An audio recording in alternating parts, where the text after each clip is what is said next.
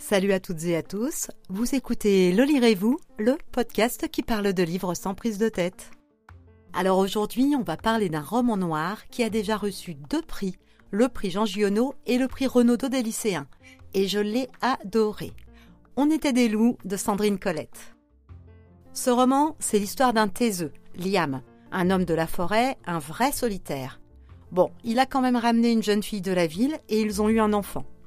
Haru a 5 ans et à un retour de chasse, Liam découvre sa femme tuée par un ours et leur fils caché sous le cadavre. Ne sachant que faire, il décide de partir à cheval pour déposer son fils à sa famille en ville, parce qu'il ne sait pas comment s'en occuper, et surtout que faire de lui durant les longues chasses nécessaires à leur survie. Commence alors un long périple semé d'embûches, un retour avec Haru que sa famille n'a pas voulu prendre en charge, et un drame horrible en fin de parcours. Sandrine Colette, elle a l'art de nous emmener dans des ambiances sombres, sans trop de dialogue. Elle a l'art de nous décrire les mondes sauvages, la nature abrupte, de nous raconter le deuil, la paternité. Il y a toujours une tension bien palpable, toujours une écriture épurée. C'est juste l'art de nous tirer des émotions fortes, des attachements intenses, sans que ces personnages ne disent grand-chose.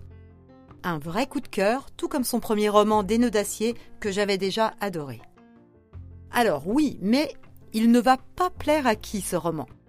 Eh bien, pas aux adeptes purs et durs du feel good, ça c'est sûr, pas à ceux qui ont le blues et qui cherchent à se changer les idées, et pas non plus à ceux qui ont besoin de dialogue à foison dans leur lecture, ça c'est certain. On était des loups de Sandrine Colette, sorti en août 2022 aux éditions Lattès, mais aussi en livre audio CD chez Audiolib, en gros caractère aux éditions À vue d'œil et en e-book bien sûr. Si vous avez aimé cette chronique, je vous invite à laisser plein d'étoiles sur la plateforme où vous l'écoutez et à partager l'épisode autour de vous. Merci du fond du cœur d'avoir écouté jusqu'au bout et à bientôt. Ciao